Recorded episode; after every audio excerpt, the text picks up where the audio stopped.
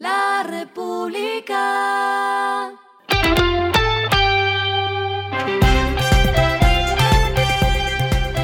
Al final de la jornada, esto es lo que debes saber sobre el comportamiento de los negocios, las finanzas y la economía.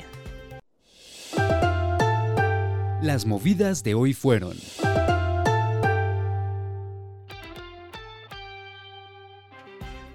La junta directiva de Avianca ahora será presidida por Declan Ryan, quien era el directivo del grupo Viva. Esto se hace en medio de la solicitud de integración que Avianca y Viva radicaron ante la Aeronáutica Civil para integrarse bajo la operación del grupo Abra Holding, en la que también estará la brasileña Gol. El nuevo directivo tiene una larga trayectoria en el sector de aviación, pues entre 1989 y 2004 fue el CEO de Ryanair en el continente europeo.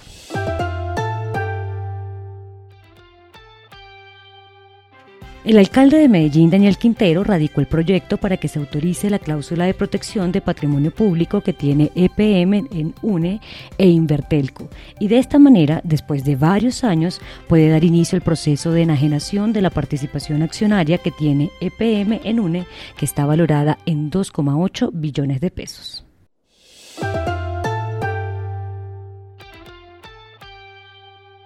Panini proyecta vender más de 1,2 millones de álbumes del Mundial Qatar en el país. La compañía que opera la empresa de álbumes en el país, llamada Continente, indicó que Colombia es una de las que más vende este producto en el mundo. En 2014 fue la tercera a nivel global.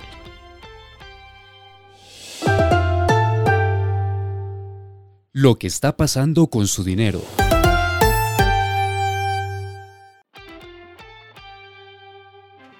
Credicor Capital lanzó su plataforma digital Credicor Capital Invest, en la cual los clientes podrán tener acceso a una cuenta de inversión 100% online en Estados Unidos e invertir en portafolios globales gestionados directamente por su unidad de Asset Management.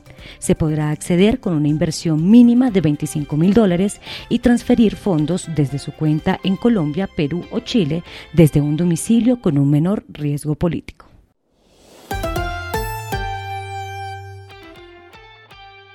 Los indicadores que debe tener en cuenta. El dólar cerró en 4.420,38 pesos, subió 5,27 pesos. El euro cerró en 4.414,19 pesos, subió 3,50 pesos. El petróleo se cotizó en 84,19 dólares el barril. La carga de café se vende a 2.402.000 pesos y en la bolsa se cotiza a 2,93 dólares. Lo clave en el día.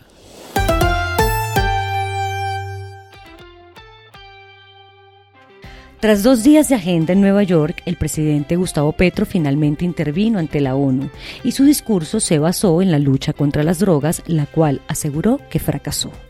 En sus más de 20 minutos de discurso, Petro habló de varios temas álgidos que resumo en las siguientes frases. Disminuir el consumo de drogas no necesita de guerras ni de armas. Necesita que todos construyamos una mejor sociedad, una sociedad más solidaria y afectuosa. También dijo, han aumentado los consumos mortales de drogas suaves, han pasado a las más duras. Se ha producido un genocidio en mi continente y en mi país. Han condenado a las cárceles a millones de personas para ocultar sus propias culpas sociales. Le han echado la culpa a la selva y sus plantas. Otra frase clave fue, para destruir la planta de coca arrojan venenos, glifosato en masa que corre por las aguas, detienen a sus cultivadores y los encarcelan. Envió también este mensaje y fue muy claro. Detrás de las adicciones de la cocaína, de la adicción al petróleo, está la adicción al poder irracional, a la ganancia y al dinero. Y por último, advirtió, nos piden más y más carbón, más y más petróleo para cargar la otra adicción, la del consumo, la del poder, la del dinero. ¿Qué es más venenoso para el ser humano que la cocaína, el carbón y el petróleo? A esta hora en el mundo. La cantidad de millonarios en todo el mundo crecerá un 40% en los próximos cinco años, pese que el aumento de las tasas y la guerra de Rusia en Ucrania están provocando el desplome de las clases de activos y las fortunas privadas este año. Para 2026 habrá más de 87,5 millones de personas con patrimonios de al menos un millón de dólares, sobre los 62,5 millones registrados en 2021, según el informe de riqueza Global 2022 de Credit Suisse Group, publicado el día de hoy. Y el respiro económico tiene que ver con este dato. La República. Sonia Basanta, más conocida en el mundo artístico como Totó la Momposina, anunció su retiro de los escenarios. Esta representante de la música tradicional colombiana se despide este mes con su última presentación ante el público a sus 82 años de edad en el Festival Cordillera que se realiza este fin de semana. La República.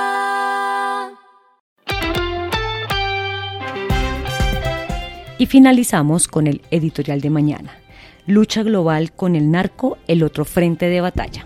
El presidente Petro abrió en la Asamblea de la ONU otra ventana de trabajo estructural para un país como Colombia, en donde la lucha contra el narcotráfico es seña casi cultural.